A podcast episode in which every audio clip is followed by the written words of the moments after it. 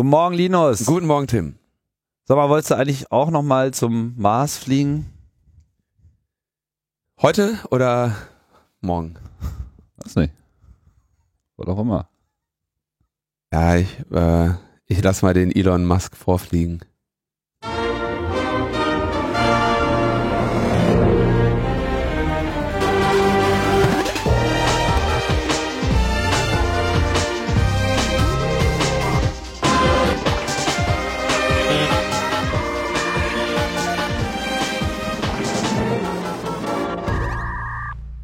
Logbuch Netzpolitik, die 170. Ausgabe.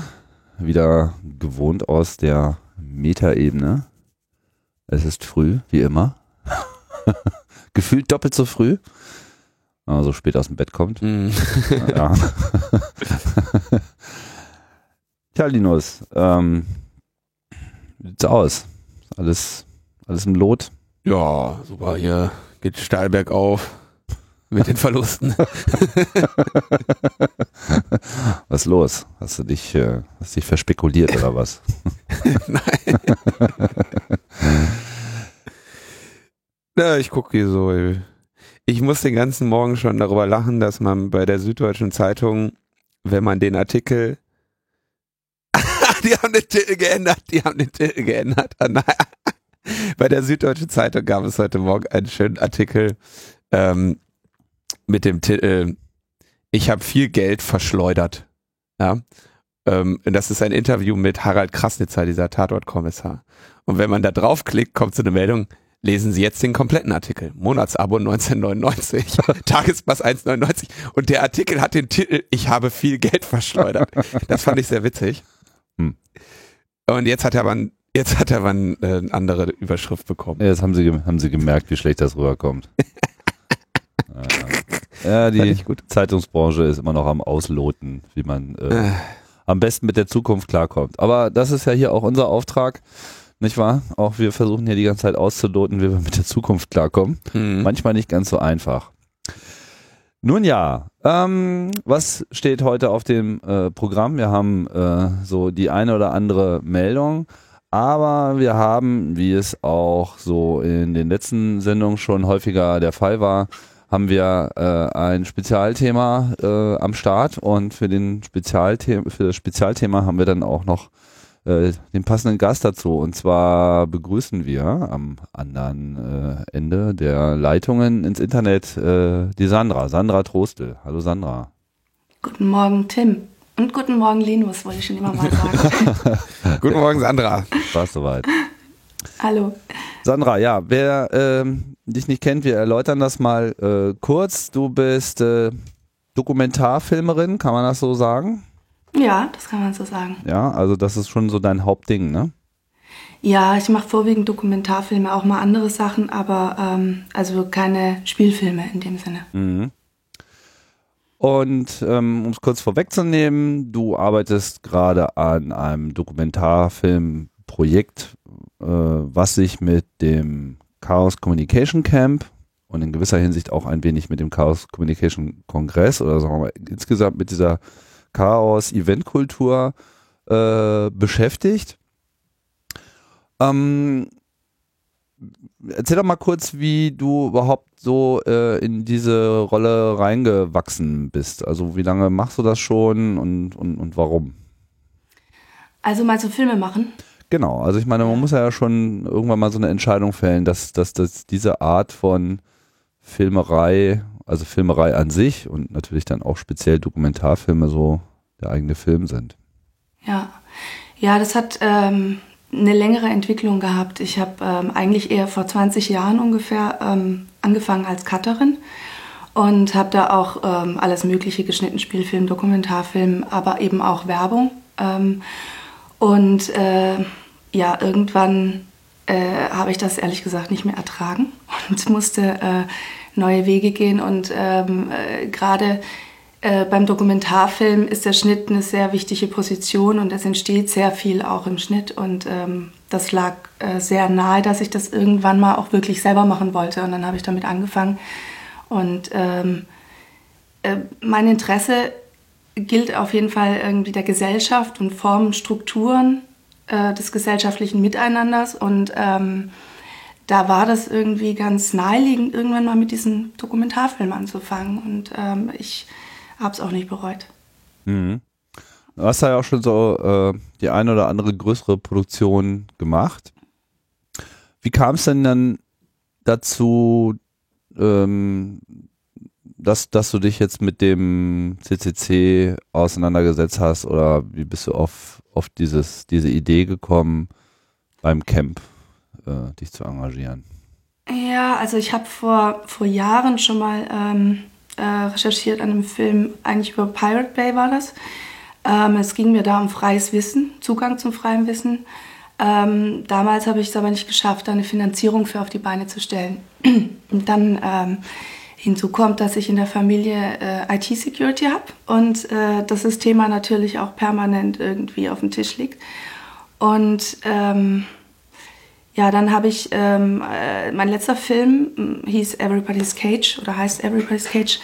Ähm, da geht es um John Cage und ähm, seine Ideen und seine Gedanken. Und die sind äh, sehr stark oft beeinflusst von ähm, Buckminster Fuller und Marshall McLuhan, also frühe Medientheoretiker. Und äh, da gab es so ein schönes Zitat von John Cage: um, uh, Through electronics, we extended the central nervous system. The world being a mind can change its mind. Und ähm, von da aus ging, ging das immer weiter, dass ich mich mit diesem Thema beschäftigt habe und ähm, habe recherchiert, ähm, war auf verschiedenen Kongressen, ähm, habe beim Hackathon mal mitgemacht. Ähm, ähm, ja, genau. Und dann war ich eben auch mal bei der Krypto-Party in Hamburg und ähm, habe meinen Computer aufgeräumt und sicher gemacht. Und äh, genau, da kam ich irgendwie ins Gespräch mit diesen Leuten da und irgendwann äh, äh, beim Eis hat sich das so ergeben, dass äh, Julius gefragt hat, sag mal, willst du nicht beim Camp drehen? Und dann sagte ich, ja, wollen schon, aber geht das denn eigentlich hier von wegen Fotoverbot und so? Ähm, und dann haben wir diverse Leute angerufen und schwuppsdiwupps war ich auf dem Camp. Das ging alles wahnsinnig schnell und äh, ja. Aber wenn, wenn, du sagst, du warst auf verschiedenen Kongressen, meinst du damit aber noch nicht den Chaos Communication Kongress oder auch? Auf dem 31 war ich, 31 ah, okay. C3, das war mein erster. Und dann habe ich mir den Wahnsinn mal angeschaut und genau. Wie war aber das so für dich? Also ich meine, was? Ähm, äh, sehr, ähm, wie soll ich sagen, ähm, erstens habe ich mich überhaupt nicht zurechtgefunden, bin da irgendwie so durch die Gegend gestolpert und äh, man versteht es erstmal nicht. Aber auf der anderen Seite habe ich mich unglaublich wohl gefühlt, äh, weil es so ein, ein, freundliches Chaos war. Ne? Und äh, tatsächlich nach vier Tagen in, im CCH, im Kongresszentrum, ähm, bin ich da rausgegangen und ähm, ja, es war, war dann nicht so einfach, die Konfrontation mit der realen Welt da draußen und ich wäre am liebsten drin geblieben. Könnte man so sagen. Ja, das kenne ich irgendwo her. Ja. Okay, und dann hast du ein, ein, Team zusammengestellt und dir einen Plan gemacht und äh, warst dann ja auf dem Camp die ganze Zeit äh, präsent. Also ich hatte so den, ich weiß, weiß gar nicht, ab wann hast du das Camp geleitet, so richtig vom Aufbau an mit? Ja, den ganzen Aufbau nicht, aber ich bin am ähm, Montag angereist. Ich weiß nicht mehr, was das für ein Datum war, aber ich glaube, Donnerstag ging es los, oder? Mhm. Oder ja. Montag bin ich angereist und bin dann auch hinterher nochmal zwei Tage geblieben. Genau, aber da war äh, ein Team zusammengestellt. Also das Team waren dann mein Tonmann Jonas und ich. Und äh, ähm, genau, und äh, der Plan äh, war der, soweit man ihn dann auch machen konnte. Ne? Also, weil äh, vieles kannst du gar nicht so planen, wenn du nicht da so tief drin steckst in dieser Gesellschaft, in dieser Community, in dem, was da passiert. Man kann natürlich viel nachgucken, ne? im Wiki und so weiter. Ähm, und, und auch die Vorträge und so weiter sich angucken. Aber ähm, viel muss ich auch äh, irgendwie wirklich vor Ort muss darauf reagieren und gucken, was ist. Ne? Und das ist eigentlich eh meine Arbeitsmethode. Ich gehe ganz gerne zu Sachen hin und versuche offen zu sein und äh, zu gucken, was da ist und um was es da geht. Und wie waren so deine Erfahrungen mit, mit dem Camp und den Camp-Teilnehmern? Also du hast ja schon angedeutet, es gibt ja da so grundsätzlich immer eine recht ähm, soll ich sagen, verbreitete Zurückhaltung und natürlich auch mehr oder weniger klare äh, Regeln, dass wir den Leuten eben ihren, ihren Freiraum auch dahingehend äh, sichern wollen, dass sie jetzt nicht die ganze Zeit von irgendwelchen Kamerateams abgefilmt werden. Das war ja in der Vergangenheit auch häufiger mal wirklich ein Problem und ähm, manche verstehen das so auf den ersten Blick von außen natürlich auch äh, dann nicht, weil man es halt anders gewohnt ist. Ne? Normalerweise, man geht auf Events und macht halt, was man will. Das ist ja da schon ein bisschen anders. Bist du da, hast du dich da angenommen gefühlt? Oder? Ja, das ist schon auch, ähm, das muss man sich auch erarbeiten. Ähm, kann ich aber auch verstehen. Also ich kann das, äh, bin selber auch schon in, in, in so Medienfallen geraten und ich weiß auch genau, wie äh, viel da funktioniert und gerade, ähm, ne, ich hatte ja gesagt, ich bin schon seit 20 Jahren Cutterin, ich weiß, wie man das macht, diese Manipulation und wie das alles äh, möglich ist und was da möglich ist. Und, und hat gut geklappt. Hat super geklappt, ja. Total. Nee, also es ist, äh, es ist, es, es ist, äh, es geht beim Dokumentarfilm, also wenn man wirklich Dokumentarfilm macht und nicht versucht, irgendwelche Sensationen einzufangen für die nächste Reportage, die sich dann irgendwie auch eh wieder versendet und äh, kein Mensch mehr in zwei Jahren danach kräht. Ne? Äh, äh, geht es immer darum, ähm, um ein Vertrauen aufzubauen. Also ein, ein, ein, ähm, Vertrauen mit den, mit den Leuten, mit denen man da umgeht, ähm, dass man auch ähm, einen sorgsamen Umgang damit hat. Also, und das ist tatsächlich das, was, was da auch die große Schwierigkeit war jetzt beim Dreh, beim, beim Camp, wie auch beim Kongress, ähm, dass da halt eine begrenzte Zeit ist und man kann, ähm, man kann das, äh, das da braucht einfach eine gewisse Zeit und, ähm, und, und ähm, habe ich da auch Verständnis für, dass dann halt viele Leute auch gesagt haben, so, nee, aber trotzdem war es grundsätzlich eigentlich alles in allem recht freundlich und offen und äh, ich muss auch nochmal an diese äh, Öffnungsrede von Fiona denken, wie sie gesagt hat, ja, ähm, einfach mal fragen, ne? Ähm, ja, das hilft. Und mit den Leuten sprechen. Also ich habe sehr, sehr viel gesprochen. Also beim Kongress noch viel mehr als beim Camp, weil das einfach räumlich irgendwie auch viel größer war, das Camp und viel mehr Platz und dann eine Kamera nicht so aufdringlich ist wie jetzt bei diesem beengten Kongress. Aber ähm, ja, die Freundlichkeit ist dann auch schon wieder so die ist da, aber wenn man eine Kamera in der Hand hat, dann muss man da auch schon irgendwie auch dran arbeiten, dass die Leute einem dann auch trauen, dass man dann keinen Unsinn mit vorhat mit dem, was man da macht. Mhm. Ja. ja. Aber, ja. Ich habe auch immer so, ich meine, ich hatte auch so das eine oder andere Mal schon mit Doku-Teams ähm, meine Begegnung gehabt und ich habe halt immer gemerkt, das funktioniert immer besonders dann gut, wenn so ein Team es schafft, eigentlich unsichtbar zu werden. irgendwie mhm. dabei ist, aber äh, keiner mehr das Gefühl hat, dass jemand dabei ist. Ja, das stimmt, aber es ist in dem Fall tatsächlich eher andersrum gewesen. Es ist ja auch immer so, normalerweise, also man trägt zu so einem Dreh ganz gerne immer schwarz. Ähm, aus dem einfachen Grund, dass man nicht, weil man alle Leute ausspionieren will, sondern weil, ähm, weil man sich halt auch permanent überall spiegelt und so. Ähm, und bei diesen äh, Drehs war es eher andersrum, dass man diese Signalweste immer anhatte.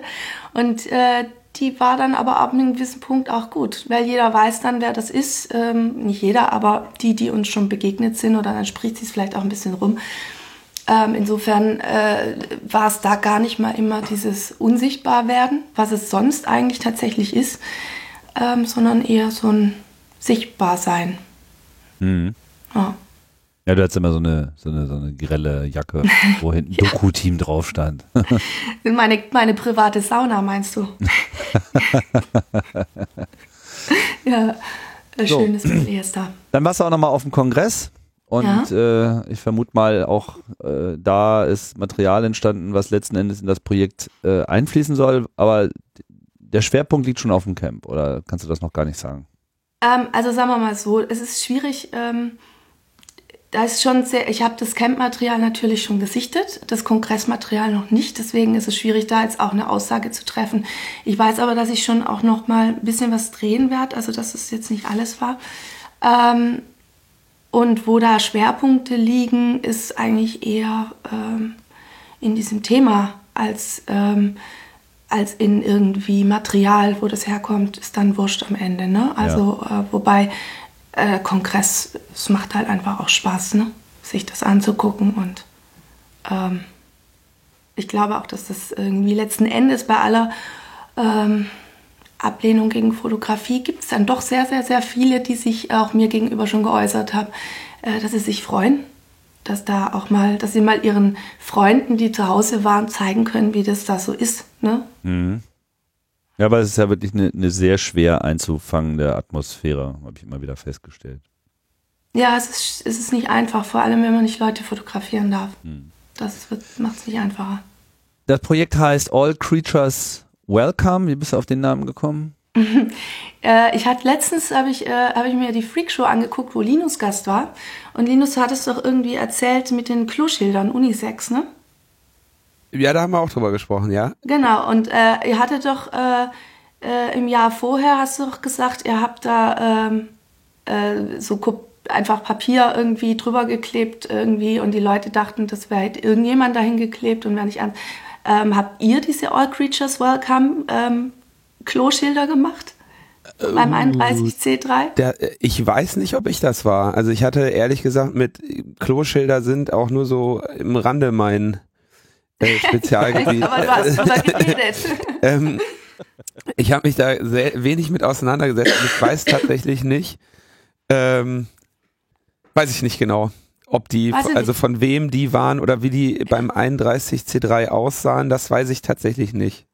Also ja, es gab Kloschilder.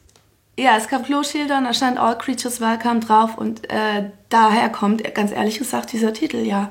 Und weil ich das sehr passend finde, jetzt nicht, weil alle, um das mit, mit einer Toilette in Verbindung zu bringen, aber ähm, ähm, äh, ja, alle Lebensformen sind willkommen und das hat man auch wirklich das Gefühl da. Und ich finde es auch, äh, das ist so ähm, eine Idee für unsere Zukunft wo wir jetzt auch gerade ganz viel mit zu tun haben, mit Refugees und so weiter irgendwie.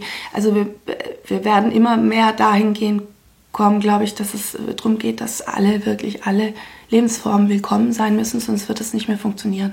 Das steht ja auch in der Präambel der Satzung des Chaos Computer Clubs e.V., ne? Der CCC ist eine galaktische mhm. Gemeinschaft von Lebewesen unabhängig von Alter, Geschlecht und Rasse sowie gesellschaftlicher Stellung, die sich grenzüberschreitend für Informationsfreiheit einsetzt und mit den Auswirkungen von Technologien auf die Gesellschaft sowie das einzelne Lebewesen beschäftigt und das Wissen um diese Entwicklung fördert. Ja. Das ist auch äh, eine schöne Sache. Es finde ich auch echt gut, dass die Leute nicht gewertet werden nach dem, was sie sind oder äh, was sie haben, sondern irgendwie alle sind willkommen. Mhm. So, jetzt äh, ist das natürlich ein ziemlicher Aufwand, so einen Film zu machen. Mhm. Also mhm. da fließt äh, einerseits natürlich viel äh, Zeit rein, um das überhaupt alles erstmal zu filmen, aber natürlich dann auch später daraus einen richtigen Film zu machen. Und das kostet natürlich auch alles Geld. Und wir reden ja auch jetzt, ähm, also wenn wir jetzt von Film reden, wir reden jetzt schon von einem relativ langen Film. Ich weiß nicht genau, ob du da schon irgendeine Länge äh, im, im, im, Kopf hast, was naja. am Ende dabei rauskommen soll. Also so ein abendfüllender Film werden ähm, eigentlich auch fürs Kino und ähm, natürlich nicht als einzige Auswertungsmethode, aber ähm, da fängt das ab 72 an, aber ähm, ich dachte jetzt so um die 90 rum, mal gucken. Also ähm, das kann man dann immer nicht genau sagen, ob es dann irgendwie ein paar Minuten kürzer oder, aber ich glaube eher tatsächlich tendenziell eher ein paar Minuten länger wird. Mhm. Aber es soll schon ein langer Film werden, ja. Okay. Und äh, das muss natürlich alles auch irgendwie finanziert werden. Und was war da jetzt der Plan? Tja, der Plan. Vielleicht äh, ja, der, sagen wir mal so, mein Plan ist ja jetzt gerade, also wir haben ja diese Crowdfunding-Kampagne laufen seit ähm, dem Dreh auf dem Kongress, ähm, weil äh, aus dem einfachen Grund, ähm, weil ich auch nach neuen Wegen suche, nach neuen Möglichkeiten, Film zu finanzieren. Film, Filmfinanzierung ist sehr kompliziert und ähm, macht auch tatsächlich oftmals nicht so wirklich Spaß. Ähm, Film ist sehr, sehr teuer ähm, was viele Leute vergessen heutzutage, wo jeder irgendwie mit seinem Handy äh, mal schnell irgendwie was filmen kann. Aber mh, mm, man muss da vielleicht auch ein bisschen differenzieren. Das hat alles, äh, ist alles legitim und das soll auch alles weiter gemacht werden. Aber man muss auch ein bisschen differenzieren, äh, was das für Filme sind. Und die haben dann natürlich auch unterschiedliche, ähm, einen unterschiedlichen Arbeitsaufwand. Ähm, ähm, und das, was ich da jetzt vorhabe, das sind oder das, was ich mache, auch mit meinen Filmen, die ich schon gemacht habe, das sind immer sehr lange, aufwendige Projekte, ähm, ähm, die, die eben nicht, also das ist auch nochmal ein Unterschied. Ich bin keine Journalistin, ich bin Filmemacherin und mir geht es um universelle Fragen, die sozusagen über, über Aktualität hinausgehen und, ähm, und das herzustellen, das äh, braucht einfach viel Zeit und Zeit äh, kostet dann immer in irgendeiner Form Geld, da kommt man nicht dran vorbei. Mhm, und äh, wenn es nur wenig ist, jeder muss irgendwie essen und wohnen. Ähm, genau, und ähm, ich habe die Erfahrung gemacht, eben auch äh, mit meinem ersten Film Utopia Limited. Ähm, daran kann man vielleicht ganz schön sehen, ähm, wie das so was die Problematik auch ist und warum es so schwierig ist. Also überhaupt von Film in der Form leben kann sowieso, Dokumentarfilm in dem Sinne, kann sowieso keiner. Ähm, wir haben alle irgendwelche Nebenjobs noch, damit das überhaupt geht. Also selbst bei dieser Summe, die da jetzt im Crowdfunding drinsteht, irgendwie muss ich trotzdem noch andere Sachen machen. Hilft nichts. Ähm, ja gut, ich meine, dafür muss man sich gar nicht äh, groß rechtfertigen. Ich meine, dass mhm. man da jetzt irgendwie zwei Jahre an so einem Ding äh, rumstrickt und äh, natürlich auch viele andere Leute da noch mit äh, einbezieht und äh, natürlich dann auch äh, mitfinanzieren muss, das ist ja äh, vollkommen klar. Was, ähm, also was war denn jetzt sozusagen deine Strategie? Also um es vielleicht mal kurz zusammenzufassen, mhm. du hast ja, ja ähm, ursprünglich glaube ich, das Ganze über Förderung äh, angedacht. Mhm. Später kam halt der Gedanke mit dem Crowdfunding noch mit dazu. Und äh, ein Hintergrund ist ja auch die Frage, ob dieser, auf welche Art und Weise dieser Film äh, das Licht des Tages sieht, weil üblicherweise ist das ja so, solche Filme werden dann irgendwie gemacht und dann werden die äh, irgendwie gefördert und dann kommen die äh, vielleicht auch mal irgendwie ins Kino und dann laufen die in so ein paar Kinos für ein paar Wochen und dann sind sie irgendwie wieder weg. Und das ist natürlich mhm. auch gerade, sagen wir mal, für diese Szene nicht unbedingt so die Erwartungshaltung, die man jetzt an so eine Dokumentation hat. Ne? Zumal wir ja auch schon früher selber kleine Dokumentationen selber gemacht haben. Es gab ja so von den früheren Camps, was wir ja auch gesehen haben, gab es so 10, mhm. 15 äh, Minuten äh, Videos, die ähm, dann auch sehr aufwendig waren und die wir dann teilweise einfach aus äh, unseren eigenen nicht vorhandenen äh, Budget mitfinanziert haben. Aber eben mit dem Vorteil, dass die Dinger halt im Netz sind und auch äh, für immer im Netz bleiben werden. Genau, also es ist ja auch also sagen wir mal so, ich bin ganz äh, von Anfang an permanent schon darauf angesprochen worden, was ist denn mit Creative Commons? Ähm, wo kann man den Film nachher sehen und so weiter. Mhm. Und das Problem ist, Filmförderung und auch ähm, Geld vom Fernsehen erlaubt einem das nicht zu tun. Ähm, zum einen ist Filmförderung eine Wirtschaftsförderung. Das heißt, äh, die übernimmt maximal 80 Prozent des Herstellungsbudgets. 20 Prozent ist Eigenleistung. Ähm, das heißt, wenn ich jetzt mal so ganz äh, simpel gerechnet, 100.000 kosten Film, 20.000 muss ich selber einbringen, um diesen Film dann auch über Filmfördergelder herstellen zu können. Ähm, so, dann ist man gebunden ans ähm, Filmfördergesetz, das FFG, ähm, und da gibt es Auswertungssperren. Ähm, das heißt, ähm, man kann erst, also man muss erst, man geht erst ins Kino, dann kann man nach einer gewissen Zeit eine DVD veröffentlichen, dann kann man nach einer gewissen Zeit das Ganze im Fernsehen zeigen, ans Fernsehen verkaufen, dann kann man nach einer gewissen Zeit ähm, das, den Film dann als VOD ähm, freigeben. Aber also nichtsdestotrotz. Video on Demand, ne? Genau, Video on Demand. Nichtsdestotrotz ist dieses Geld, das man von der Filmförderung kriegt, immer ein erfolgsbezogenes Darlehen. Das heißt, wenn ich Geld einnehme mit diesem Film, habe ich ähm, nach einem gewissen Schlüssel, Eigenanteile, Filmförderung, habe ich dieses Geld sozusagen zurückzubezahlen. Und diese Verträge gehen dann immer über acht bis zehn Jahre, je nachdem, welcher Förderer das ist. Es gibt ganz viele. Jedes Land hat einen, eigentlich in Deutschland einen, dann gibt es noch Bundesförderung.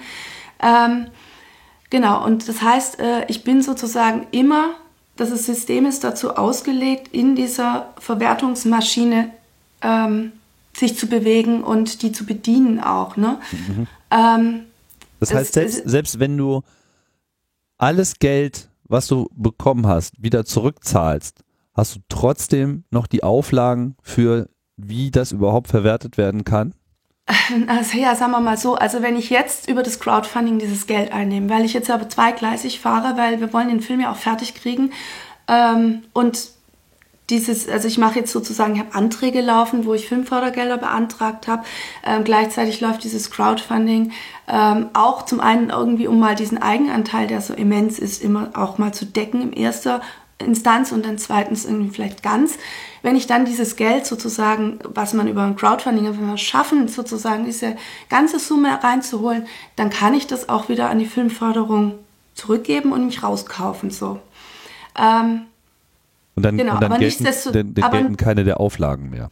Genau, dann gelten keine der Auflagen mehr, aber, aber über einen normalen Weg. Das heißt, wenn ich einen Film fertigstelle und dann zurückbezahle, ähm, also es ist einfach so, dass, ähm, also es gab, die Rechnung ist von 2014, aber das wiederholt sich ja jährlich, ähm, bei, von allen Filmfördergeldern, die in Deutschland ähm, verteilt wurden, ne, ist die Rückzahlungsquote 4% gewesen. Und bei diesen Filmfördergeldern waren auch Till Schweiger, ähm, Schweighöfer, diese ganze Fuck you Goethe oder so ein Zeug. Ne? Also die sind alle mit drin in dieser Rechnung.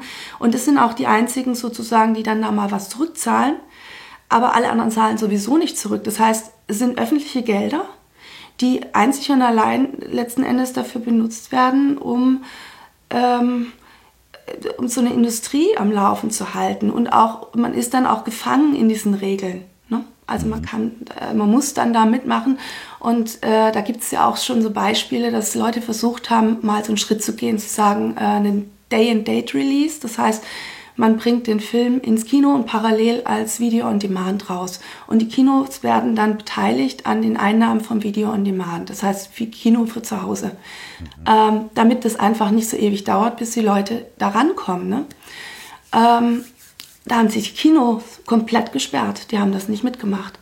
Und ähm, ja, war nicht möglich.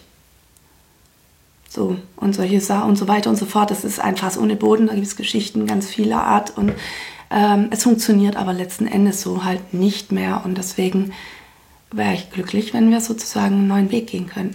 Also dein Plan ist jetzt, man muss das mal ein bisschen auseinanderhalten. Also mhm. Filmförderung hast du quasi schon mal angeleiert, weil für dich ja nicht klar war, welche Option am Ende rauskommt, aber du würdest mhm. dir das gerne ersparen. Ja. Und damit du dir das aber ersparen kannst, müsste im Prinzip die vollständige Summe, die eben so eine Produktion kostet, die jetzt bei ungefähr 100.000 Euro taxiert ist, müsste zusammenkommen. Mhm. Genau. Und das ist jetzt sozusagen das Ziel. Und du hast jetzt, ähm, ähm, du hast jetzt eine, eine Crowdfunding-Webseite aufgesetzt bei Indiegogo. Mhm.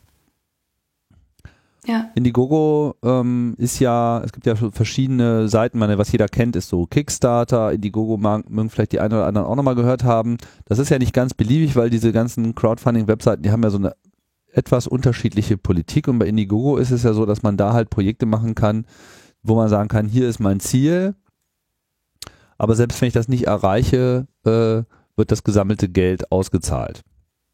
Genau, genau. Das ist nicht all or nothing, sondern ich, das, was da ist, ist da, sozusagen, ne? abzüglich der Gebühren und Transaktionssachen. Es ist auch so, dass ähm, ich zusätzlich jetzt, nachdem ich, ähm, ich bin ja hier in reger Kommunikation mit allen Menschen, die da irgendwie mitmachen oder sich beschweren oder irgendwas gut finden, also es kommen täglich irgendwelche E-Mails. Ähm, und da war halt sehr oft dabei, so von wegen Indiegogo bietet mir halt ähm, als Nutzer nur ähm, die Möglichkeit, mit PayPal zu operieren an. Mhm. Kann gar nicht anders so. Mhm. Ähm, und äh, da waren halt so viele Leute, die gesagt haben, so mache ich nicht, will ich nicht, habe keine Lust zu, ähm, es nichts anderes. Und jetzt hatten wir alternativ ähm, auf meiner eigenen Website sozusagen kann man diese ganze Kampagne auch nochmal sehen, den Inhalt und worum es geht und ähm, wo die Probleme liegen und das, was ich eigentlich jetzt gerade so ein bisschen erzählt habe. Ähm, und da gibt es jetzt halt eine, ein Konto, das ich eigens dafür eingerichtet habe, wo man sozusagen auch nochmal ähm, äh, mitmachen kann. Also mhm. sich dann auch ein Perk raussuchen und es dann darüber löst.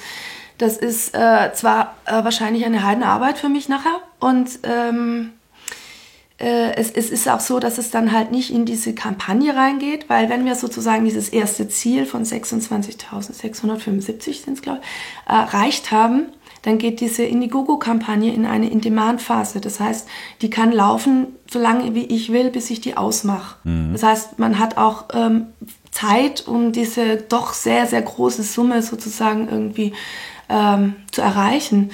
Ähm, alles, was sozusagen jetzt auf, mein, auf dieses Konto überwiesen wird, ähm, geht natürlich nicht in die Kampagne und hilft nicht, dieses Ziel zu erreichen. Aber nichtsdestotrotz möchte ich ganz gerne den Leuten äh, die Möglichkeit bieten, ähm, von diesen Bezahlsystemen, die sie nicht mögen, da auch wegzukommen ne? und trotzdem mitzumachen. Okay, nur um es mal klar zu machen. Also, mhm. wenn man sich jetzt sozusagen beteiligen möchte, äh, kann man das machen entweder über Indiegogo, wenn man PayPal zahlen, über PayPal zahlen kann und, und, und will. Wenn man es mhm. nicht will, gibt es noch die zweite Möglichkeit über die andere Seite, die wir auch verlinken. Da kann man dann mit normaler Kontoüberweisung was machen. Und ich glaube mhm. sogar Bitcoin hast du jetzt irgendwie auch noch am Start. Ja, das habe ich, äh, ich habe es, ähm, also ich habe jetzt mittlerweile einen Bitcoin-Account, da hat mir auch schön, ähm, da hat mir schön jemand geholfen, weil das ist auch echt alles sehr viel, sich da erstmal so durchzuwühlen und das kann ja ewig dauern. Ähm, Genau, aber das Problem ist, äh, ist, ist dabei, dass sich das nicht so einfach implementieren ließ in diese WordPress-Seite, die ich da habe. Und äh, also okay. wenn da draußen irgendjemand ist, der mir nochmal helfen will, bitte gerne. Und es muss natürlich auch so gestaltet sein, dass ich dann an die ähm, Nicknames oder Names, die man da gerne in den Credits haben will, sofern man sich diesen Perk holt oder eben halt auch eine E-Mail-Adresse, wo ich dann den Download hinschicken kann. Also irgendwie muss es da auch verwaltungsmäßig möglich sein, dass das dann alles klar geht, weil äh, ne, die Leute wollen dann ja auch gerne okay, also Sachen haben. Du kannst noch ein bisschen Unterstützung äh, gebrauchen, was sozusagen das rein administrative äh, dieser, dieser, dieser Spendengeschichte äh, mhm. betrifft. Aber vor allem geht es erstmal darum, überhaupt auf welchem dieser beiden Kanäle oder drei Kanäle äh, auch immer äh, sozusagen das Geld reinzubekommen, weil das würde dann bedeuten, wenn die ganze Summe zusammenkommt, also mhm. wenn es sozusagen auf die 100, ist das jetzt die richtige Zahl, 100.000 oder was? 115 sind es. 115 Und 125 mit der Party, ne? Okay.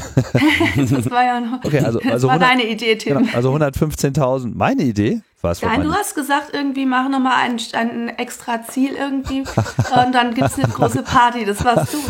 okay, sorry. Nicht so sorry, ist okay. Ja, ne, ich meine, wenn schon, äh, denn schon. Ne? Also ja. äh, die 115.000, wenn die zusammenkommen, dann bedeutet das, der Film ist finanziert, der Film ist komplett frei von Filmförderung mhm. und damit kannst du ihn und wirst ihn dann auch unter einer Creative Commons License veröffentlichen. Genau, ja. Das also, ist das Ziel.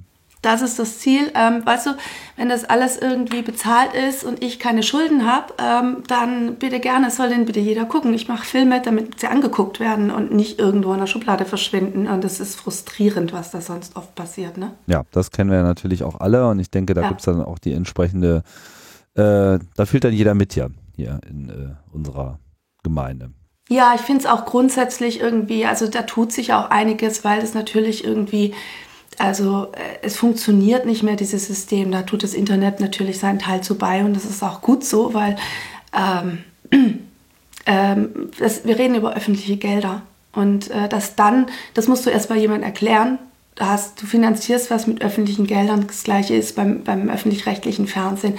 Und dann ist es sozusagen nachher noch nicht mal zugänglich für die Öffentlichkeit. Mhm. Das ist eigentlich absurd. Ja. Kann man mal so sagen. Ja. Ja, das ist absurd. Und ähm, ich glaube, dass man auch letzten Endes nur über solche Projekte, wo man sich einfach mal diesen ganzen Apparat abschüttelt, auch zeigen kann, so hier, es gibt, gibt diesen Bedarf, so. Und euer Fördersystem ist irgendwie im Eimer, weil ihr eigentlich überhaupt nicht im Interesse der Öffentlichkeit agiert. Gut, ich meine, kann man sagen, ja, wieso ist ja auch Wirtschaftsförderung, ne? Ja. Ist ja von vornherein so gedacht, aber vielleicht ist es an der Stelle, ähm, muss es vielleicht auch mal einen, einen anderen Ansatz geben um freie Kultur und äh, Kunst zu fördern. Ja, letzten Endes ist es halt eben eine Wirtschaftsförderung, kulturelle Wirtschaftsförderung nennt sich das Ganze. Und ähm, ähm, die kulturelle Förderung, die gab es mal in Deutschland, die ist aber eingestellt worden. Die gibt es zum Beispiel auch für Theater, die gibt es für Opern, aber eben halt nicht für Film. Ja, genau, das wollte ich nämlich gerade da sagen. hängt halt eine riesengroße Blase, Industrie dahinter. Und also ich finde, das ist ganz einfach zu verstehen, wenn man sich mal zum Beispiel meinen letzten Film, also oder meinen vorletzten Utopia Limited, lief auf der Berlinale, hat dort die Perspektive Deutsches Kino eröffnet, ähm, wurde dann von dem Verleiher übernommen. Also ich habe einen Vertrag gemacht mit dem Verleih. Ähm, daraufhin lief der in, in Kino, auch in, so, Deutschland, Österreich, ich glaube in 16 bis 20 Kinos lief der, ähm, halt so wie halt solche Filme laufen, mal eine Woche oder zwei. Ähm, dann hat ihn das äh, ZDF eingekauft äh, vom Verleiher, ähm, hat für 15 Ausstrahlungen, sage und schreibe, 5000 Euro bezahlt. Und ich habe davon, ich habe daran nie irgendwas verdient. Ich habe da eigentlich noch Schulden gehabt am Ende, nach diesem Film. Krass. So ist das. Und ähm, das geht nicht nur mir so, das geht allen so. Und deswegen stimmt da was nicht mehr. Ja, Sandra. Ähm, wir wünschen dir äh, viel Erfolg mit diesem äh, Projekt. Natürlich würden wir es äh, persönlich vor allem sehr gerne, also erstmal will ich diesen Film sehen. Ich auch. Äh, zweitens, ähm, und ich habe mir auch äh, deine anderen Sachen angeschaut und äh, habe da ein ganz gutes Gefühl, dass du da schon äh, das richtige Händchen hast. Und vor allem will ich diesen, diesen Film halt äh, öffentlich sehen. Das ist natürlich dann auch gerade, was jetzt den Club betrifft, natürlich auch ein Anliegen da, ähm, die, ja, einfach mal auch diesen Blick äh, auf die Chaoskultur, diese, insbesondere diese Chaos-Event-Kultur auch mal schön zu fassen und damit irgendwie auch ein Piece zu äh, schaffen, was bleibt. Aber vielleicht auch, was wichtig ist daran, und das ist, das ist so das eine, aber was dann eben, was ich vorhin gesagt habe, diese universellen Fragen, also wir leben in einer Welt, ähm, die, die wirklich ähm, komplett jetzt mittlerweile äh, von, von diesen digitalen Instrumenten wie auch das Internet oder sonstige digitale Technik sozusagen bestimmt wird. Und wie viele Menschen haben eine Ahnung von, wie viele Menschen interessieren sich dafür? Und äh, das ist mir auch nochmal ein Anliegen, irgendwie äh, das sozusagen auch mal rauszutragen, zu, zu sagen, so Leute, das ist unsere Zukunft, da müssen wir uns für interessieren, ähm, guckt euch das an. Und es macht auch noch Spaß, weil wenn man dem allem zuguckt, äh, bei, bei aller, äh, weiß nicht, bei aller Überwachung, bei allem, äh, allem Schlimmen, was da so passiert, ähm, äh, macht, machen diese Events, diese, diese Communities, diese Kultur macht einfach Spaß und ähm, es ist sehr, finde ich, sehr, für mich sehr erfrischend, irgendwie mit diesem Gedanken da in die Zukunft zu blicken. Und das würde ich ganz gerne auch nach außen tragen. Okay, Sandra. Ich Ja. sag mal, vielen Dank. Ähm, wir haben äh, alle Links hier äh, natürlich in den Shownotes und ja, alles Gute für die Kampagne. Linus, hast du noch was hinzuzufügen? Ne, wir freuen uns natürlich auf den Film und auf die Party. Vor ja, allem ne? auf die Party, genau. Ich will nämlich auf die Party hier. Das können die nämlich auch ganz gut Party feiern, ja. Das können wir gut, genau. Ja. Also wenn wir das gut, klappt, ja. dann werden wir da auf jeden Fall auch äh, was abliefern. Ja, Wenn alle ne? Ich danke, ich danke euch auch für die Einladung und äh, überhaupt für die Unterstützung. Vielen Dank. Danke dir. Tschüss. Tschüss. So, das war's äh, zu dem Thema. Muss jetzt mal gesagt werden. Ja. Und jetzt steigen wir eigentlich erstmal so richtig in unser Programm ein. Das machen wir erstmal mit ein bisschen Feedback. Wir hatten auch welches, oder? Wir haben, äh, wir wurden gehört. Also wir müssen langsam vorsichtig sein mit was wir, was wir sagen, was man mal machen müsste. Wieso? Meinst du, hört uns jemand zu? Da, die hören uns zu. Und ähm, äh, Nelako hat es natürlich nicht auf sich sitzen lassen, dass wir sagten, das wäre natürlich ganz schön, wenn deine Darstellung auch irgendwie mit HTML5 und animiert und hast du nicht gesehen. Und da gibt's jetzt ähm, unter nelako.de slash geheime minus Köpfe, äh, Köpfe mit OE, nämlich genau das, äh, wo man quasi sieht, äh, man kann nach Parteizugehörigkeit markieren oder nicht. Äh, man kann, man hat die, ähm, die, die Rollen dort, Regierung, Innenminister, Chef des Kanzleramts, BND-Präsident, Geheimdienstkoordinator und dann stehen da jeweils die Personen, die Personen sind farbig und wenn man jetzt auf eine Person klickt, Kriegt man nochmal eine eigene Zeile, wo die jeweilige Historie. Äh, Genau, drin ist, kriegt man ja. die Person farbig, also dann kriegt man unten die Zeile der Person. Und das ist quasi genau das, was ich meinte, dass man eben einerseits für jedes Amt sehen kann, wer hat das zu welchem Zeitpunkt besetzt. Und wenn man dann sieht, ah, Hans-Peter Friedrich, ja, der war Innenminister mal. Und sonst nichts.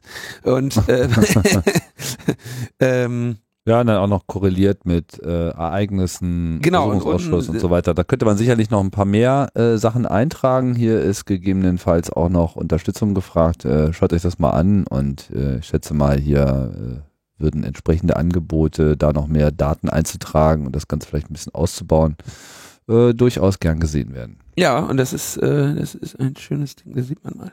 Also, und da gibt's, ach guck mal hier, ist auf GitHub. Und da kann man dann also äh, sogar direkt äh, Pull-Requests hinschicken. So haben wir das gerne. So wollen, so gefällt uns das. Genau. Mal gut. Immer gut. Dann äh, Fragt, fragt den, fragen wir den Bundestag. fragen wir den Bundestag. Also fra die, die fragt den Saga geht in eine neue Runde. Genau, wenn man nicht alles noch so fragen kann. Nachdem der Staat ja schon eifrig äh, befragt wurde, befragt man jetzt mal etwas konkreter den Bundestag. Wo, was steckt dahinter? Irgendwas mit Gutenberg. Die Geschichte geht, geht los mit Gutenberg. Also eigentlich. Also ähm, Dein Freund. Gutenberg hatte ja äh, unter anderem plagiiert aus einer Studie des, ähm, des Wissenschaftlichen Dienstes des Bundestages. Und ähm, das war damals Auslöser für ähm, Anfragen nach diesen Werken. Da hatten wir auch, glaube ich, wenn ich, ich erinnere mich dunkel, auch mal darüber gesprochen zu haben, dass man sagt, okay, wenn der, der wissenschaftliche Dienst des Bundestages Wissenschaft betreibt, dann wäre es ja fein, wenn äh, diese wissenschaftlichen Erzeugnisse dann auch der Allgemeinheit äh, zur Verfügung stünden. Und da gab es dann also zwei Anfragen, die Auslöser waren für eine längere äh, äh, gerichtliche Auseinandersetzung. Ähm, die andere war eine äh, Studie zu UFOs, ja, wo auch klar war, die verheimlichen uns was. Ja. Also es war die Studie nach außerirdischem Leben und die Umsetzung der UN-Resolution zur Beobachtung unidentifizierter Flugobjekte und extraterrestrischer Lebensformen, die da auch eingesehen werden sollte. Und jetzt hatte das Bundesverwaltungsgericht in Leipzig im Juni entschieden, dass Ausarbeitungen des wissenschaftlichen Dienstes nach dem Informationsfreiheitsgesetz des Bundes herausgegeben werden müssen. Ja, das heißt, das Bundesverwaltungsgericht hat im Prinzip gesagt, du kannst, wenn du eine Informationsfreiheitsanfrage nach einer Studie des äh, wissenschaftlichen Dienstes des Bundestages stellst, dann soll, muss dieser stattgegeben werden. Und Was super ist. Genau. Und jetzt hat ähm, quasi der äh, Abge die, die Webseite Abgeordnetenwatch eine Liste mit den Titeln tausender Gutachten des wissenschaftlichen ähm, Bund des wissenschaftlichen Dienstes des Bundestages ins Netz gestellt. Haben gesagt, hier ist die Liste äh, vermutlich aller oder aller äh, Bekannten oder so. Ähm, also hier ist ein, haben einfach gesagt, hier ist eine Übersicht aller Gutachten des wissenschaftlichen Dienstes des Bundestages.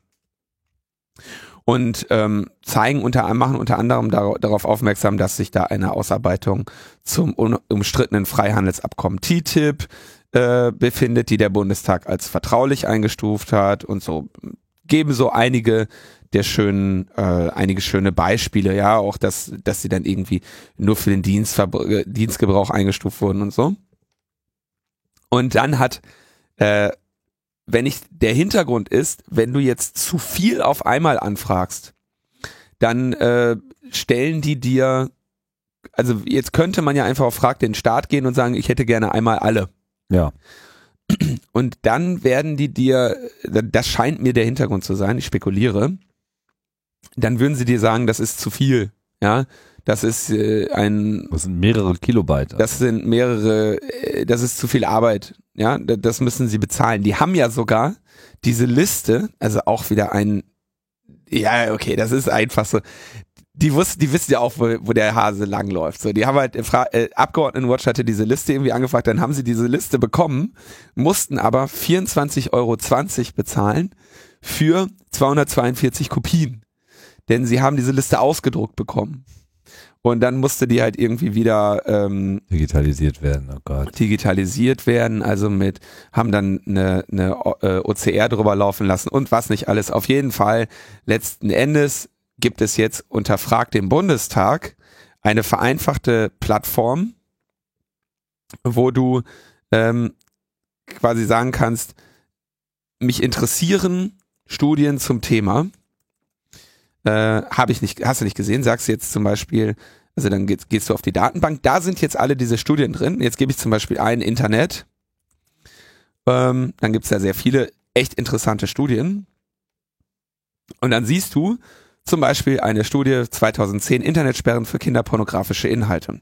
Und links daneben steht schon Status Warte auf Antwort. Das heißt, die hat schon einer angefragt, ein, eine Person. Und so, so macht es, äh, fragt den Bundestag jetzt einfach, quasi die, zu, die Studien zu erkennen, die schon angefragt wurden und die, die noch nicht angefragt wurden. Und jetzt kann man als äh, ein individueller, interessierter ähm, Bürger oder Bürgerin anfragen. Da mal ein, eins, zwei, drei Anfragen auf das äh, und dann steht auch direkt drin, wollen, digital reicht so, ne?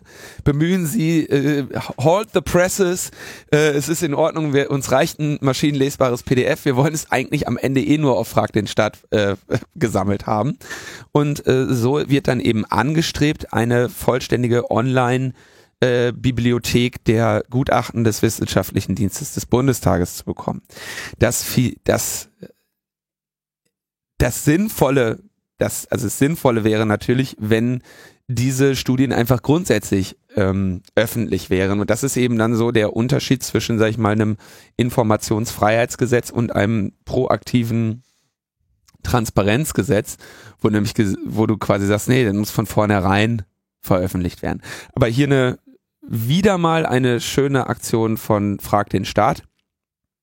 Ähm, Jetzt hier sehr ge, wieder sehr gerockt von Arne Semsrott von der Open Knowledge Foundation, der davon ausgeht, dass, wir dass bis zum Ende des Jahres äh, sollten alle Gutachten verfügbar gemacht werden können. Der weiß natürlich auch, wie, äh, wie solche Verfahren dann irgendwie verschleppt werden und so. Ne? Mhm. Und jetzt geht dieses, die quasi die, das Verklag, äh, das fragt den, verklagt den und so weiter Universum natürlich wirklich schön Hand in Hand, weil du quasi jetzt bei Frag den Bundestag die ganzen Studien anfragen kannst und wenn du dann negative Bescheid, wenn du dann negative Rückmeldungen bekommst, dann hast du ja eben dieses Urteil von äh, des, des, des, des Bundesverwaltungsgerichtes. Bundesverwaltungsgerichtes in Leipzig, auf das du dich berufen kannst, um dann direkt dir diese Dinge einzuklagen. Also das ist jetzt, der Prozess ist jetzt hier so gestreamlined, das ist wirklich end-to-end wird die Customer Experience hier ähm, ne? also du musst die Plattform nicht verlassen. Ne? Das ist so, du wirst All in one. Das ist einfach die End-to-End-Solution hier, äh, die das Team um Arne Semsrott ähm, hier äh, anbietet und das ist Kudos, Kudos ist das hier. Das ist äh, Finden wir gut. Das ist Customer Experience, ja. Genau, also äh, sucht euch einfach die Studie aus, äh, die ihr schon immer mal haben wolltet. Und ich glaube, durch solche Aktionen kann man das dann auch dahin bringen, dass irgendwie solche Sachen einfach mal sofort aus irgendeinem RSS-Feed rauspurzeln, weil was soll der ganze Geiz? Wir das wäre ja, schön. Wir kriegen es ja eh.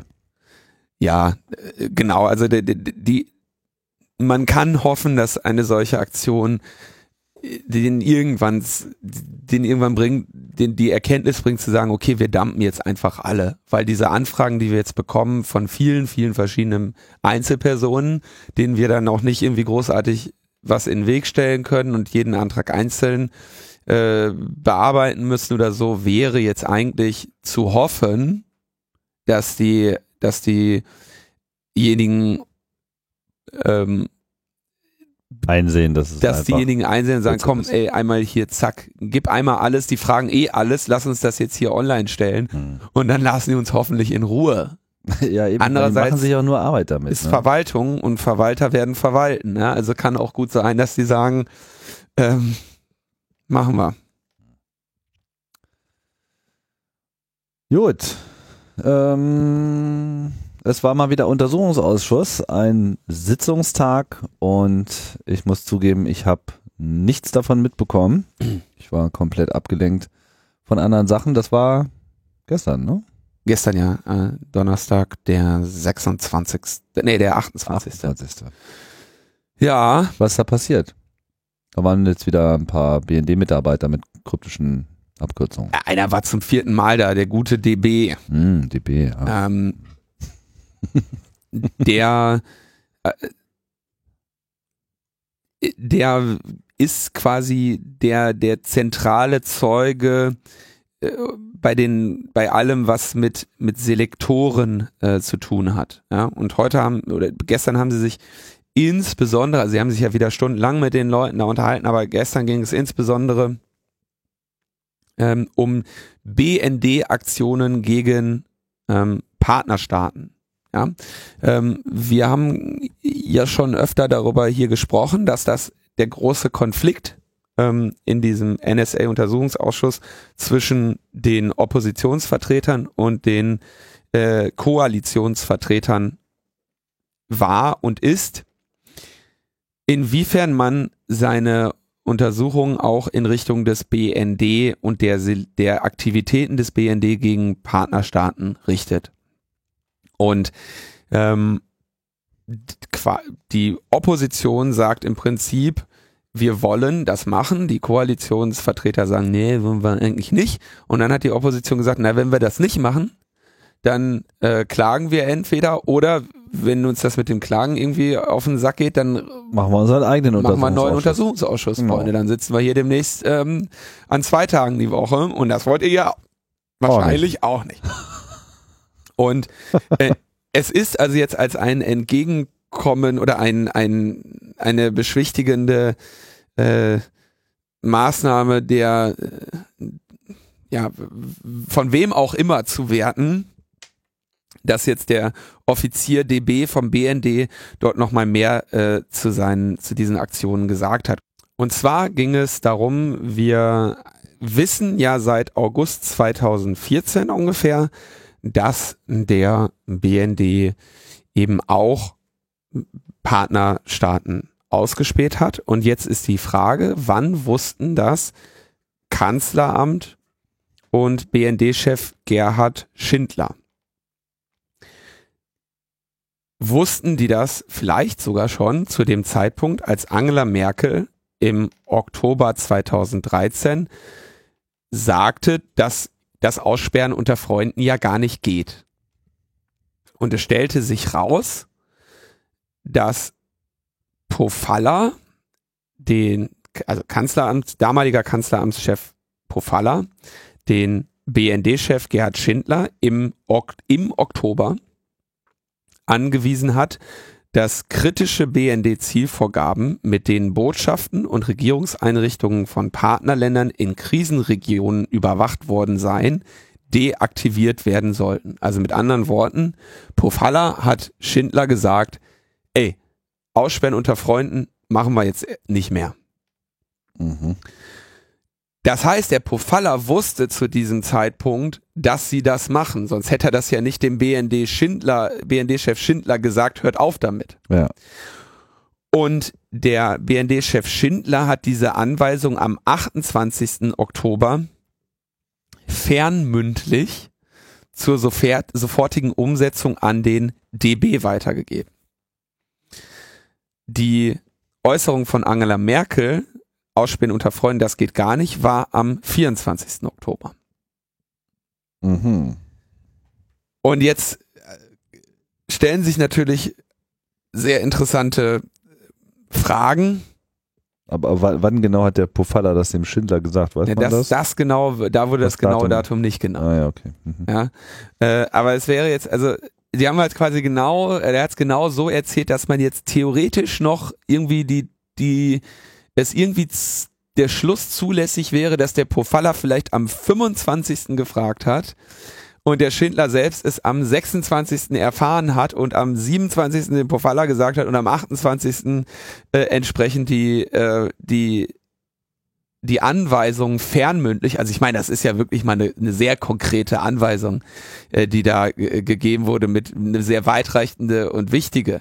Aber die wurde halt, da hat der Schindler halt auch schon gewusst, nee, sowas machen wir lieber fernmündlich.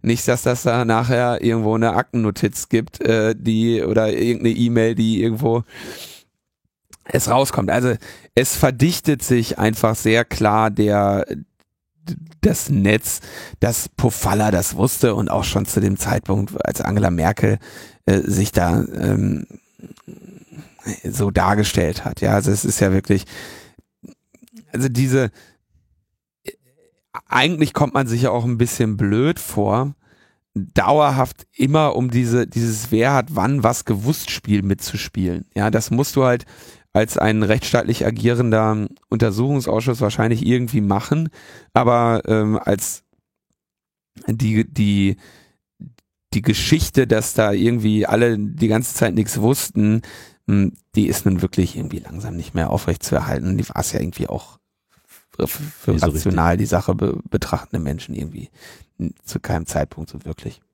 Mhm. Das äh, ist so das Geschehen im NSA-Untersuchungsausschuss. Ähm, gab noch ein paar andere Debatten um technische Rahmenbedingungen und was da irgendwie stattfindet, aber wie, wie immer äh, sagt da so keiner genau, was irgendwie abgeht. Und die Frage ist irgendwie, wie kriegt man jetzt diesen Schlüsselzeugen DB dazu, mal wirklich endlich auszupacken, was da los ist? Denn der versucht ja natürlich auch die ganze Zeit irgendwie seinen eigenen äh, Ruf irgendwie zu retten. Der muss da seine Vorgesetzten schützen und jetzt wäre natürlich die Frage, kann man dem irgendwie sowas wie so ein Zeugenschutzprogramm oder Straffreiheit anbieten, dass er mal wirklich jetzt endlich allumfassend aussagt. Und ähm, das ist natürlich erstmal ein Mittel, was der Untersuchungsausschuss nicht zur Verfügung hat. Das ist ja einfach kein strafverfolgendes Gericht, und ähm, da wäre jetzt die Frage, ob das tatsächlich, ob an dem das irgendwie geben kann oder nicht. So die ähm, die Einschätzung von Daniel Lücking beim Podcast Technische Aufklärung, den ich gerade gehört habe. Fällt mir immer wieder ein paar Anhalte durch die Galaxis ein. Wenn du jetzt anfängst zu reden oder was, welche?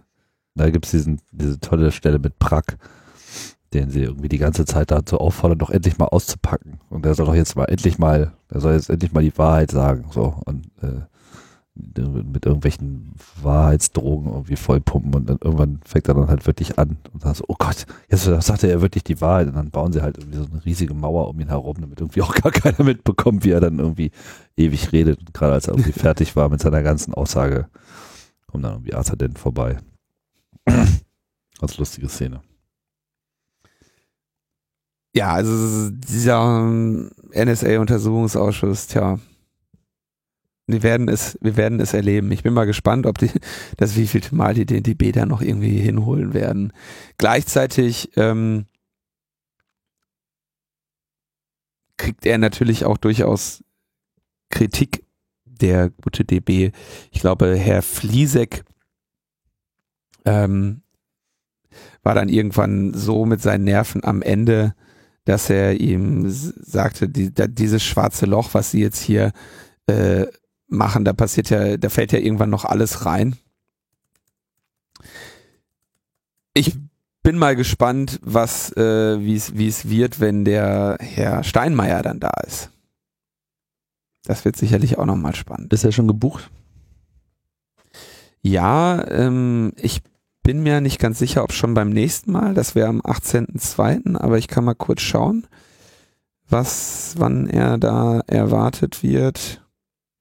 17.03. erwartet man ihn, glaube ich, eher dort. So, so meine Informanten.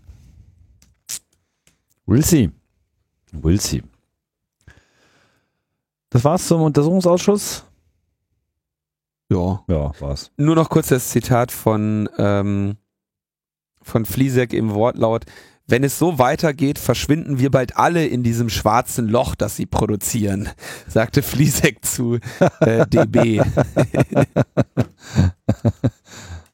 also zu zufrieden sind sie jetzt auch nicht unbedingt mit ihm. Ja, Vorratsdatenspeicherung haben wir ja auch noch. Mhm. Ähm, Da war doch was. da war doch auch was mit der, mit der Vorratsdatenspeicherung. Da waren nämlich Verfassungsbeschwerden. Inzwischen ist die Zahl der Verfassungsbeschwerden irgendwie kaum noch zu überblicken. Das ist jetzt wohl irgendwie so Trend. Gehört zum guten Ton, ne? Man muss schon auch mal Einspruch gegen die Vorratsdatenspeicherung erhoben haben. Ja, es gibt irgendwie so eine, äh, es gab einen Artikel von äh, Spiegel Online vor Bundesverfassungsgericht, wer alles gegen die Vorratsdatenspeicherung klagt, mit einem schönen Foto, wo irgendwie so Leute Schlange stehen am Bundesverfassungsgericht. Ähm, ich habe ich hab den Artikel gelesen, ich habe es jetzt auch nicht ganz verstanden.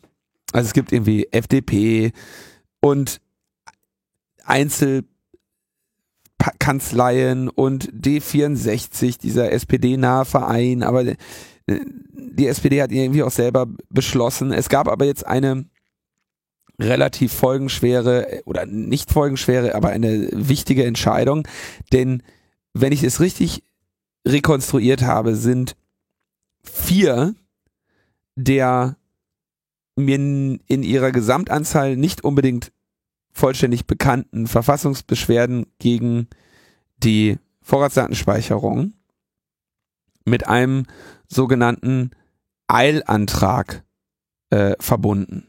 Also vier Eilanträge gibt es insgesamt beim Bundesverfassungsgericht, die Wiedereinführung der Vorratsdatenspeicherung mittels Eilantrag zu verhindern beziehungsweise mindestens auszusetzen bis zu einer finalen Entscheidung. Weißt du, ist das klar, was ich meine? Ja, mir Ja. schon. Okay, gut. Dann, dann werden es die anderen auch verstanden haben.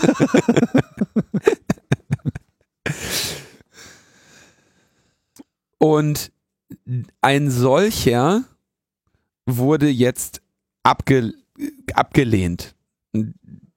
Denn der Beschwerder, Beschwerdeführer, dessen Eilantrag hier abgelehnt wurde, wollte sich dagegen, also hat gesagt, er möchte bitte, dass die Provider vorläufig von der eigentlichen Pflicht zum Protokollieren von Verbindungs- und Standortdaten befreit werden sollen. Also ne, dieses Gesetz soll, hat ein so hohes Schadenspotenzial, wenn es ähm, vom Bundesver wenn es, wie wir vermuten, als Beschwerdeführer vom Bundesverfassungsgericht abgelehnt ist, dass wir bis zu der Entscheidung es ohnehin schon einmal nicht gültig machen, gültig sein lassen sollten. Und in der Begründung der Ablehnung schreibt die dritte Kammer des ersten Senates, dass der Antragsteller nicht erkennen lasse, dass ihm auf jeden Fall eine unzumutbar schwere, nicht wieder gut zu machende Nachteiligkeit entstünde, wenn dies der Fall wäre. Also selbst wenn die Speicherauflagen später als verfassungswidrig eingestuft würden, sei der Schaden, der dem Antragsteller bis zu dem Zeitpunkt entstanden wäre, nicht unzumutbar. Das ist, äh, Jetzt wird's kompliziert. das ist äh, schwierig.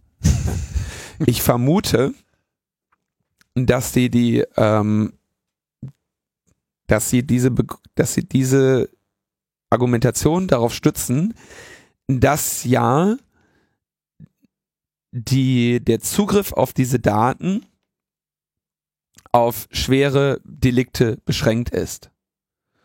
Und dass sie deshalb sagen, naja, ein lieber ähm, Beschwerdeführer, es ist unwahrscheinlich, dass auf deine Daten zugegriffen wird, bis zu dem Zeitpunkt, an dem wir darüber entscheiden, ob die generelle Praxis in Ordnung ist. Mhm. So würde ich verm vermuten, dass hier interpretiert wurde. Sodass sozusagen diese Eilbedürftigkeit nicht erkannt wird. Ja. Also sie haben nur über die Eilbedürftigkeit entschieden. Insgesamt gibt es aber, wie gesagt, vier derartige Anträge und es wurde jetzt über, erstmal nur über einen entschieden. Jetzt kann man natürlich vermuten, dass über die anderen gleich ähnlich entschieden wird, es sei denn, die haben signifikant andere Begründungen. Aber wie gesagt, ich bin ganz ehrlich, in diesem, in diesem Dschungel der Verfassungsbeschwerden blicke ich ich selber gerade nicht ganz durch, weil es eben, wie gesagt, so ein Modeding zu sein scheint. Ne? Wir haben die äh, alten Platzhirsche ähm, im Rennen, die auch schon die erste Vorratsdatenspeicherung zu Fall gebracht haben. Ja, die haben also die Band nochmal zusammengebracht und äh, eben auch viele andere, die da jetzt irgendwie aktiv sind. Digital Courage D64. Ja, das muss man, da muss man sich jetzt eben einbringen. Mhm. Gerd Baum eigentlich auch dabei? Und ja, das, das ist, auch der, das ist auch der, der, der Favorit, der, äh, ja, der ist auf jeden Fall auch dabei. Die, die F, die Am FDP Ende werden die ja auch nur eine, eine Klage wirklich annehmen, ne? wenn ich äh, jetzt mit dem Modus operandi des Bundesverfassungsgerichts äh, richtig, äh, wenn ich das richtig erinnere, wie das äh, funktioniert. Also die nehmen jetzt nicht irgendwie ganz viele Klagen an, mhm. sondern die sehen, dass da viele äh, angestürmt kommen, aber am Ende lassen die sich quasi nur auf eine ein. Also ein Sprecher des Gerichtes sagte, alle Verfahren werden nun abgearbeitet. Ein Entscheidungstermin ist derzeit allerdings nicht absehbar. Ähm, und wie gesagt, dieser, dieser, die Ablehnung des ersten Eilantrages hat keine Aussagekraft darüber, wie, äh, wie die Chancen für diese Verfassungsbeschwerden stehen oder wie über die entschieden würde, ne? Weil sie, wie gesagt, nur sagen, falls, dann so. Und ich bin, wie gesagt, leider kein Verfassungsrechtler, der genau sagen kann, wie das da jetzt weitergeht. Und wie, ob das Gericht nun die ganzen Verfassungsbeschwerden in irgendeiner Form zusammenlegen wird oder nicht, da sollten wir vielleicht in, in naher Zukunft nochmal ähm, mit jemandem drüber reden, der da, der da mehr, äh, mehr Wissen oder Erfahrung hat als wir. Werden wir machen wenn das sich ein bisschen, wenn sich da so ein bisschen der erste Staub ge, gelegt hat. Weil ich denke, letzten Endes wird das Ganze noch ein bisschen dauern. Ne? Also das ist jetzt sozusagen, äh, also wäre jetzt natürlich äh, ganz interessant, wenn jetzt ein äh, Eilantrag tatsächlich durchkommt. Also wenn irgendjemand äh, geschafft äh, hätte, da eine Formulierung zu finden, wo das Verfassungsgericht auch sagt, oh ja, okay, äh, Gefahr im Verzug. Ähm, zeichnet sich aber gerade noch nicht so mhm. ab oder macht zumindest so den Eindruck, als ob sich das noch nicht abzeichnen würde. So, dann äh, hat sich die GEMA äh, gemeldet und musste eine kleine Niederlage eingestehen. also das ist ja, also das ist ja, da blickt ja jetzt echt keiner mehr durch. Da musste ich jetzt echt nochmal recherchieren und auch da bin ich mir nicht sicher, ob meine Recherchen da jetzt vollumfänglich waren. Ähm, die GEMA will ja Geld von YouTube.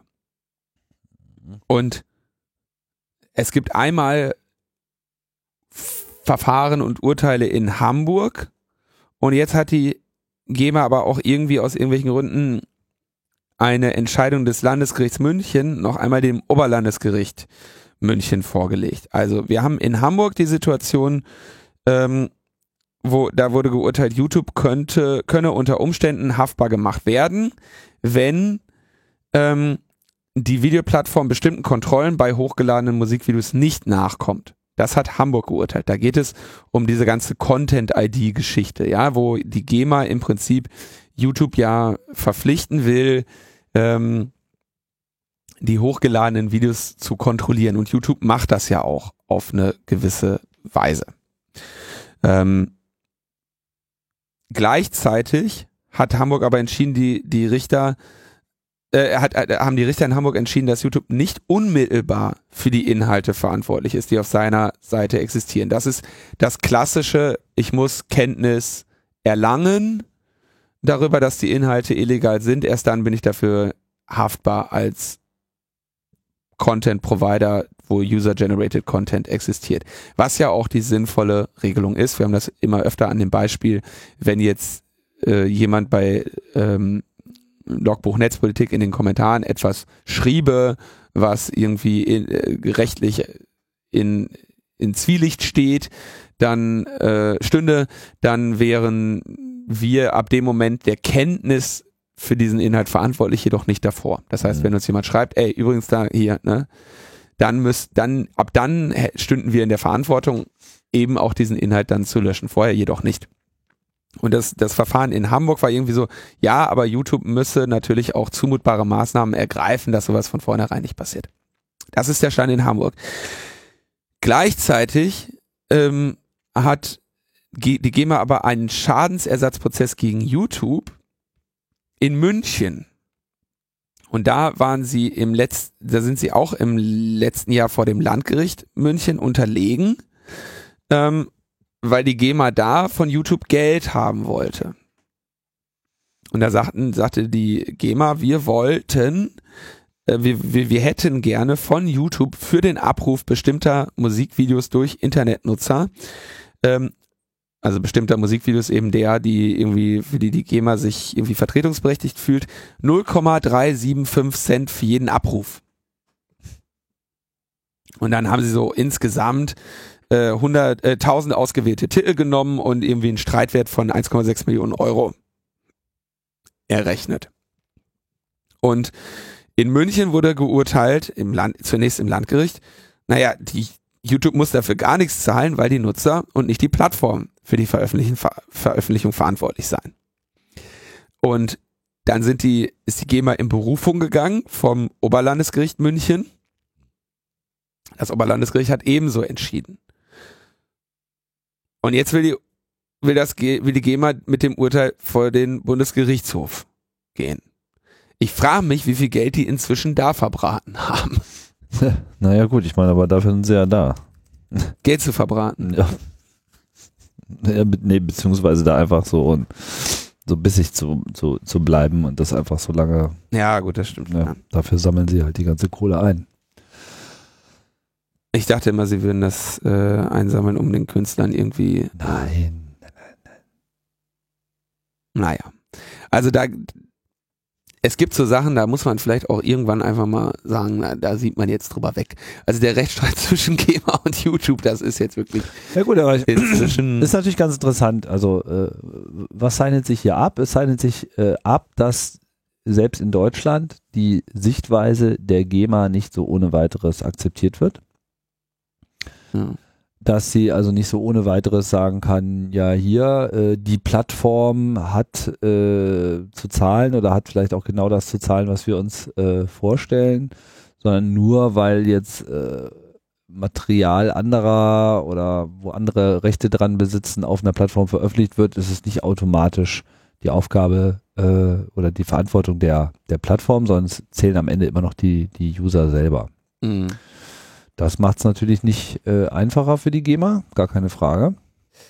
Na, die, GEMA, die GEMA hatten in ihrer Pressemitteilung, denke ich, schon ein, ein Argument. Ja, sie sagen, wir fordern von YouTube Geld für die Verwertung unserer Videos. YouTube zahlt uns keinerlei Lizenzvergütung für die Musiknutzung auf ihrer Videoplattform. Erwirtschaftet aber Werbeerlöse damit. Ja. Da sie Werbeerlöse erwirtschaften, verwertet YouTube nach unserer Auffassung diese Werke. Und eine Verwertung der Werke ist vergütungspflichtig. Und sie sagen quasi, dadurch, dass YouTube dort wirbt, ist YouTube nicht nur ein reiner technischer Dienstleister, sondern verhält sich wie ein Musikdienst. YouTube gibt das Video zur Verfügung, Werbung wird eingeblendet, YouTube verdient damit Geld. Daher soll YouTube bitteschön auch die Lizenzen erwerben ähm, und nicht die Verantwortung für den Upload an die Uploader weitergeben. Das ist erstmal eine Argumentation, der ich sogar folgen kann. ja, ich auch. Vermutlich waren sie nur so blöd, sich Beispiele rauszusuchen, wo YouTube genau keine Werbung macht. Das weiß ich nicht. Also ich kann mir, ich kann mir andererseits nicht vorstellen, dass YouTube so blöd ist, bei dieser GEMA-Musik dann auch noch Werbung einzublenden. Naja, also das Oberlandesgerichtsurteil ist noch nicht rechtskräftig. Eine Revision wurde zugelassen und ähm, die GEMA wird jetzt die Urteilsbegründung eingehend studieren und dann voraussichtlich eine Revision einlegen, auf das wir auch hier in diesem Rechtsstreit ähm, zukünftig auf neue Meldungen ähm, hoffen können Mit diesem spannenden Thema. in diesem spannenden Thema. Gut, das äh, bringt uns ans Ende dieser Sendung. Ja, Das wird auch Zeit. genau. Wir wollen ja nicht so übermäßig lang machen. Ich wollte mal noch eins sagen. unsere Facebook-Seite, ne? Also die facebook.com äh? Logbuch Netzpolitik, die ist seit ein paar Tagen in einem wirklich schmerzhaften Zustand. Denn, also Wir haben eine Facebook-Seite. ja, wir haben Facebook-Seite, habe ich doch mal gemacht hier. Sie hat exakt 1338 Likes. Ist doch geil. Nein, 1337 wäre in Ordnung. Aber 1338 ist echt, also, Also irgendeiner- entweder, Irgendeiner muss jetzt sein Like zurücknehmen. entweder irgendeiner nimmt den Like jetzt zurück oder wir haben nächste Woche 2342 da stehen, also 2342 Likes. Das wäre auch noch akzeptabel. Aber sowas, ne? Wir machen uns so eine Arbeit äh, und jetzt Hier macht sich überhaupt keine jetzt- Arbeit. Jetzt wird da so drauf geschissen. Das finde ich nicht akzeptabel. Also das ist der Was machst pure du denn da Undank. für eine Arbeit? Ich habe da, weißt du, was das für eine Arbeit ist, äh, dich da bei diesen shady Diensten anzumelden, die dann da irgendwie automatische Li Posts und so machen. Das ist alles, das, da blickt doch keiner durch. Und dann musst du auf diese Facebook-Seite gehen und jedes Mal, wenn da einer irgendwas re re-Facebookt oder so oder liked, dann äh, Was? ist hier in dieser App irgendein Blinken und ich weiß immer nicht, ob da jetzt eine Handlung erforderlich ist oder nicht. Und ähm, das ist das ist schon ähm, belastend. Ach, das ist doch alles Dreck. Dieses ganze Facebook, das funktioniert doch und Also pass auf, wir machen das ganz einfach. Wenn denn nächste Woche nicht 2342 Likes sind, dann machen wir den, den Sack zu. Okay. Oder? Sollen wir das jetzt mal einfach sagen? Nächste Woche so 2342 Likes. Du, ich bezweifle ernsthaft, dass das, dass das uns irgendwie groß was bringt. Und äh, davon abgesehen ähm, kann es wahrscheinlich auch nur was bringen, wenn wir, Wir uns, haben wenn wir uns da. 179 Beitragsinteraktionen. Was soll denn das heißen? wenn wir da, weiß ich nicht, aber wenn wir, wenn wir was anderes, wenn wir das, ähm, wenn wir hier klicken, 20 Euro, dann werden das mehr. Steht hier. Das ist, das ist, das ist, Das ist ein Haufen, ey. Personen, schlimm, ey. Gesamt, nee, 14 Euro. So, Das ist auch ein schönes, schönes Beispiel, ne? Wieder so wie, wie so wie Netzneutralität, ne? Wenn so die Telekom beklagt, so ja, naja, wir müssen ja so viel investieren und so weiter. Und es äh, wäre auch schade, wenn ihr Videostream da irgendwie äh, unter die Räder kommt, weil dann, dann könnte es ja ruckeln. Im Prinzip macht, macht Facebook ja mit ihrem Kanal genau das gleiche. Facebook. Sie könnten ja, wenn ich jetzt was poste, könnten sie es ja allen möglichen Leuten zugänglich machen, von denen ich das gerne möchte. Ne? Alle Leute, die da geliked haben und was nicht alles. Aber sie beschränken das halt nach irgendeinem komischen Algorithmus. Sagen, Das ah, ist kein Algorithmus, der, der Algorithmus heißt, dividiere durch große Zahl und gib es nur so wenigen Leuten. Ja, ja, klar, also irgend so, ein, ne, irgend so eine Reduzierung und dann kannst du dafür bezahlen, dass dann sozusagen diese Drossel, diese Kommunikationsdrossel aufgehoben wird. Mir ist unbegreiflich, mir ist das alles unbegreiflich, diese, dass man da. Ah, also, Du möchtest gerne 1337 Beitragsinteraktionen haben. genau, ich möchte ein, also 1337 Beitragsinteraktionen und äh, 2342 gefällt mir Angaben. Sonst machen wir das zu. Nee, Beitragsinteraktion nicht, dann piept das Telefon. Keine Beitragsinteraktion. Dein Telefon piept, wenn und was wir, Facebook weißt du, was wir überhaupt nicht haben? Was wir überhaupt nicht haben, sind Registrieren und Webseitenklicks. Wir haben ein von ein Reaktionquote. Ich weiß nicht, was das ist. Linus, ich verstehe nichts davon. Ich Das, auch nicht. das ist einfach, das ist eine Sprache, die, die bei mir einfach null resoniert. Ich, ich weiß überhaupt nicht, wovon die reden. Deswegen, Die weißt du, könnten das so einfach machen und sie machen es nicht einfach. Und was soll das dann? Das ist alles albern. Hey, schreibt uns auf Twitter und fertig. Das passt schon. Und, dann, und ne, natürlich gerne hier in unsere äh, Kommentare und so. aber Tim, das, die Jugend ist da drin. Ach, die Jugend ist da drin. Die Jugend ist da drin verloren. die Jugend muss raus aus Facebook. Bewirb deine Seite für 5 Euro. 5 Euro. Ich verstehe das nicht. Ich, Also während Linus hier sein letztes Hab und Gut auf Facebook schmeißt, das ist, das ist so, weißt du, früher, also, früher ich sind so Leute, da angeknotet. früher sind solche Leute ins Casino gegangen. Also, ah, komm, ich setz einfach auf Rot und so. Das wird schon, das wird schon was werden. Ne? Und, und, und, und heute hast du halt Facebook Beitragsinteraktionslotterie und, und, und da wirst du dann die Kohle los. Einfach die ganze Zeit nur, weil irgendwie, ja, ich muss ja irgendwie groß rauskommen können. Ich verstehe das auch alles nicht. Also ich kann da nichts zu sagen. Äh, Wie gesagt, ich habe jetzt hier die Ziele, ich habe jetzt hier die, die Planziele für die nächste Woche bekannt gegeben. Ansonsten wird hier Kraft meines Amtes äh, wird der Facebook zugemacht. Vorausgesetzt, man kann das. Ich, wa- wahrscheinlich muss man da auch für bezahlen. Stopp, stopp, stopp. Wir sagen jetzt Tschüss. Linus. Wir sagen Tschüss. Bis bald. Ciao, ciao.